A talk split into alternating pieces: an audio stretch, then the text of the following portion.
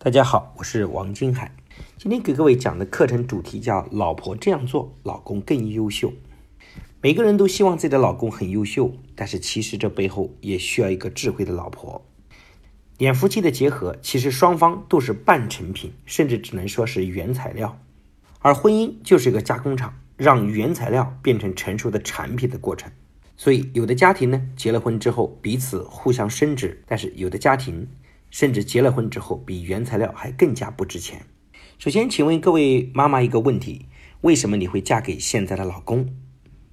有的妈妈说，当时是为了寻找一份依靠；也有的妈妈说，是为了找一个好的合作伙伴；也有的妈妈说，当时就是妈妈逼着结婚，所以就随便找了一个就结了。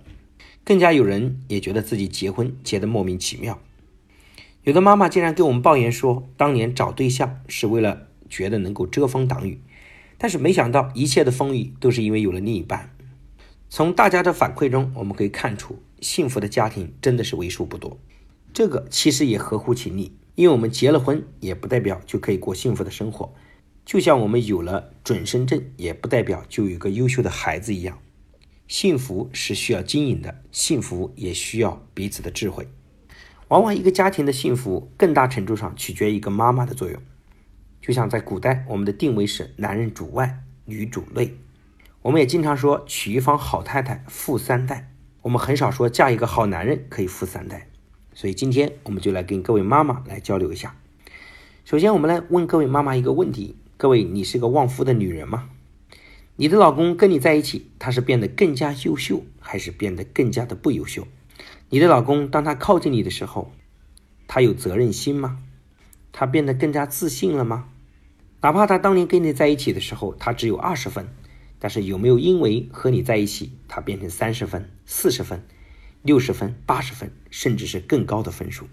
就像有一天，希拉里和克林顿，他们去到加油站加油，正好碰到了加油站的老板是希拉里的之前的男朋友，克林顿就非常开心的说：“你看，还好你嫁给我，你变成第一夫人。如果你嫁给了他，你不就是加油站的老板娘吗？”而希拉里非常自信地说：“如果我嫁给他，他就是美国总统。”这句话尽管是个广为传颂的段子，但是其实背后也反映出希拉里的自信和经营家庭的智慧。可见克林顿背后一定有希拉里的智慧。那各位妈妈如何让自己变成一个旺夫的女人？重点要我们了解男人的核心需求。我们给各位分享三点：第一个叫被理解，第二个就是被支持，第三个就是。被崇拜，谈到被理解，很多妈妈就非常的有怨言。我凭什么理解他？我容易吗？他能理解我吗？你看我为了家，又工作又带孩子又照顾家庭，我付出了多少？我有多辛苦？我还理解他？门都没有。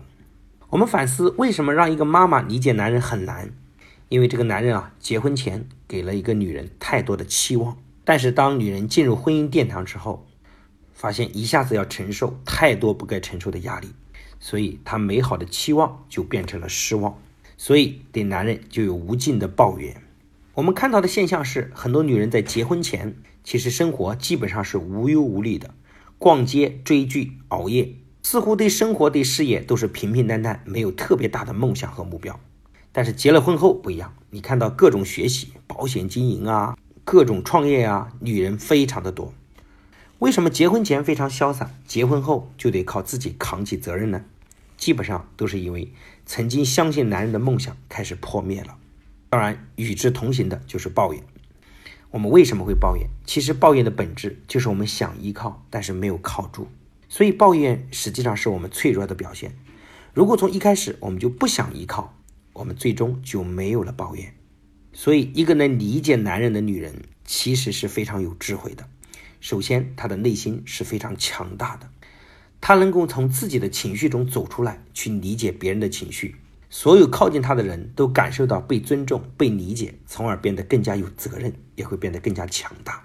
所以，去理解你的老公，并不是因为他很优秀，而是你很优秀。第二点呢，就叫被支持。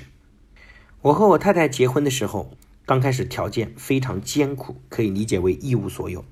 但是他非常智慧，就是从来没有说过一句抱怨的话，也没有说过一句对我表达失望的话，后来我跟我太太聊天，我问她，我说为啥这么多年你对我这么有信心？我做什么你都如此的支持我？她后来轻轻的跟我说，因为她早看了我十年，她相信我十年后会有未来。然后很多妈妈就说，你看你是因为优秀哎，所以你老婆看你十年。各位，我今天想来，其实结果不是这样。如果早先我老婆看不到我优点，每天抱怨打击我，可能我也没有今天的优秀。所以，到底是因为我优秀，我老婆看到我的未来，还是因为我老婆先看到我的未来，也同时成就了我的优秀呢？因为她看到我的十年后，所以她就会非常的乐观的面对我。即使我眼前的生活不如意，她也会对我非常有耐心。如果她看着眼前，她就会经常表达失望的情绪，就会让我变得很没有责任。甚至缺乏自信，放弃自己人生的追求，最后他也会过着很艰苦的生活。所以，各位妈妈，如果你现眼前对你的另一半不满意，我建议就是你多看他五年和十年以后。人一旦看到远方，就会思路非常的开阔，也会变得非常平静。人一旦只盯着眼前，内心就会非常的焦虑。所以我们经常讲，好的另一半是被塑造出来的。第三点呢，就是被崇拜。每一个男人呢，都有征服的欲望。他想征服一切，背后就是希望赢得女人对他的崇拜。但是我们很多女人呢，恰恰不了解这点，所以导致在情感经营中非常的不理想。我们经常看到，在公开的场合，很多女人的风头比老公还强，甚至还故意去打压她的另一半。那我们该怎么做，就让老公有被崇拜的感觉呢？第一，越在公开的场合，越要抬他，越要给他面子，在老公的朋友面前。要多告诉别人，这是我们家老公的功劳。讲完，即使你老公平时功劳不大，他也会变得立刻很有责任，因为他感觉到对你的亏欠。人一旦有责任，就会自动自发调动自身的力量。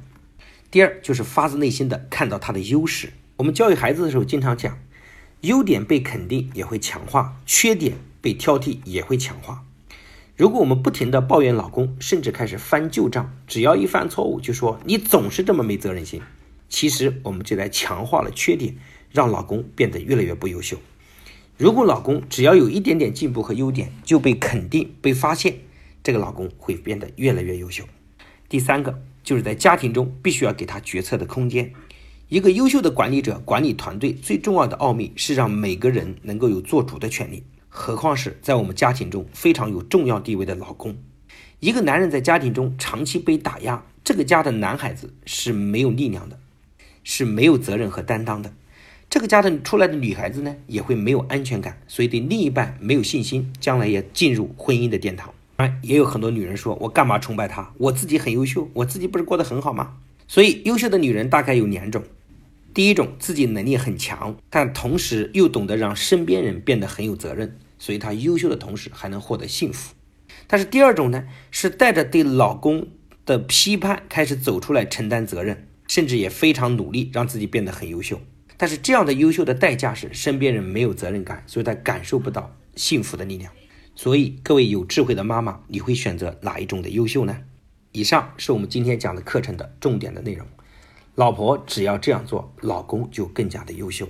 当然，很多妈妈也很不平衡，说你得跟我老公也讲讲。所以下节课呢，我们重点会来这样讲，就是老公这样做，老婆更旺夫。那今天的课程就分享到这里，谢谢大家的认真聆听。